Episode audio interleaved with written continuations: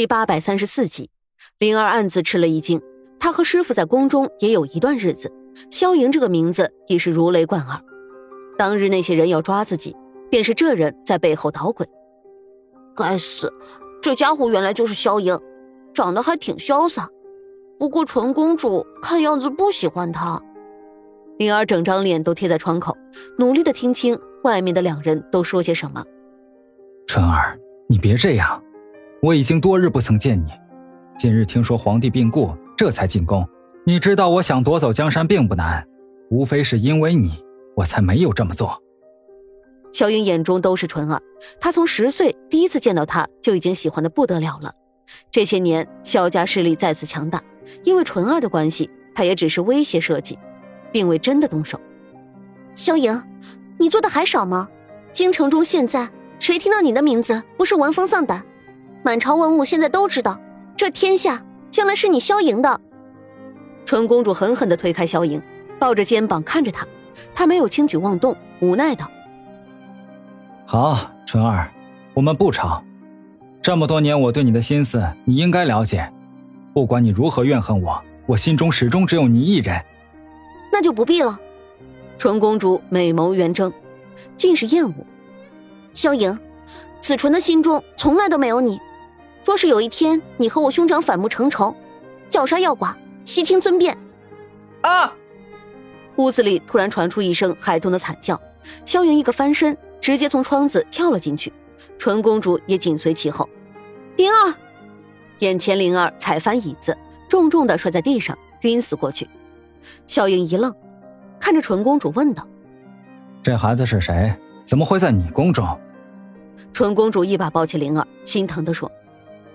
还不是拜你所赐，你到处抓八岁男孩，他便是其中一个，幸亏被我救下。灵儿，灵儿，萧莹自知理亏，就算做天下人心中的恶人，可她依旧希望在纯儿眼中留下几分美好。灵儿额头冒出血来，这次她摔得不轻，纯公主急忙喊了太医，可太医却连连晃头，说这孩子没救了。怎么会？刚刚我回来的时候，他还活蹦乱跳的。还说自己做梦，灵儿，纯公主悲泣不已。萧莹看着心疼，便上前安慰，不想纯公主突然暴躁的跳起来，一巴掌打在萧莹的脸上。萧莹，你给我滚！从今天开始，你我就是仇人。三日之后，我皇兄若是死了，我也不会苟活。你不用一兵一卒得到江山，回去好好庆祝吧。纯公主的性子一向如此，萧莹喜欢的便是她的辣味儿。她抹了一把自己的嘴角，眼神冒出一抹诡异的光芒。好，我再等三日。若三日之后你皇兄死了，这江山便是我的，你也是我的。纯儿已经为灵儿发了疯，哪里还听得见萧莹的话？只气得拿手里的东西朝他扔去。萧莹无奈离去，丫鬟劝说纯公主给自己留几分余地。公主。你心情不好，可萧王他对你这些年却也是真心。若是以前，你倒是还可以任性，可现在，万一皇上真的不久于世，你可万万不能如此怠慢萧王啊！就算是我皇兄不在，我也不会嫁给他。萧莹，你给我等着！灵儿若也死了，这笔账，我定然会算到你的头上。子纯的性格一向如此，他喜欢谁，谁就是他掌心的宝贝。宫中冷寒，他打小就不喜欢这种人人都端着架子的滋味。以前皇兄还不是皇帝的时候，这宫中还有他们兄妹真心换真心。可后来皇兄登基，后宫佳丽三千，便再不会和从前一般陪着纯儿。再后来皇兄出宫，带回了景妃，景妃心思深沉，纯儿第一眼看见她便不喜欢，可皇兄喜欢，因为景妃总能说出他心底想听的话。子纯几次提醒皇兄要小心这个看似平常的女子，可皇兄不听，还冷落子纯。子纯一气之下便再不提。虽然后来皇兄还是很疼子纯，但是在景妃的挑拨之下，子纯对皇兄却再也回不到当初的亲近。他原本以为这一生就会在自己的刁蛮跋扈、心烦意乱中度过，却碰巧在庙会上救了灵儿。从第一眼看见这个孩子，他便喜欢，把他带回宫中之后。更加觉得有趣，灵儿机灵聪慧，小孩子喜欢说大人话，在宫中虽然算是初来乍到，却仿佛谁也不怕。子纯喜欢说真话，灵儿也喜欢说真话，两人相差十几岁，却仿佛心灵相通，更是亲近。子纯原本苍白的生活一下子丰富了起来，就仿佛灵儿师傅葫芦上的彩色画作，有了灵气，也有了生机。可现如今，灵儿躺在床榻上，头顶包着层层白布，还渗出血来，小小的人儿受尽折磨，眼瞅着就没了呼吸。子纯又急又恨，把这笔账全都算在萧莹的身上。他连夜女扮男装，骑马出宫，为灵儿寻找治疗的方子。宫中的御医早已经让子纯失望，他们治不好皇兄的顽疾，也没办法救灵儿。子纯相信民间自有高人，却无可奈何，寻找了整整一个晚上，天亮还是一无所获。民间的高人是有的，但是一听说是要进宫，都吓得六神无主，抱头鼠窜。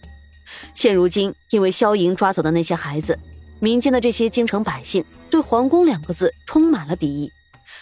就算有真本事，谁又愿意去冒死救人？谁又会不怕去了以后回不来呢？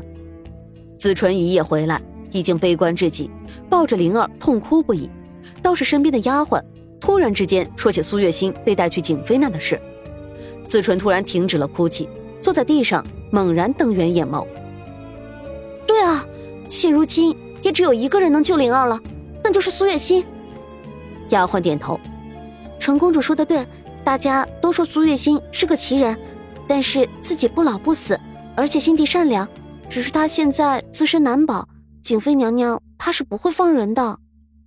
纯公主听闻丫头的话，噌的一下从地上站起来，看着躺在床榻之上的灵儿，一字一句的说道：“我想救的人，他敢拦着。”我就血洗锦花宫！丫鬟吓得连连后退。纯公主的脾气不是假的，但是景妃娘娘又何尝好对付？皇帝往日护着纯公主，景妃娘娘尚且敢在背后捅刀子。现在皇帝生死未卜，景妃娘娘不在纯公主的日子上雪上加霜就不错了。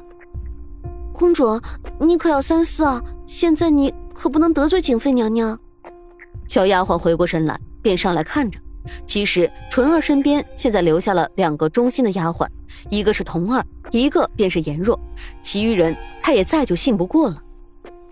你们都散开，该干什么就干什么。颜若、童儿，把门关上，我有话和你们说。是，单听公主吩咐。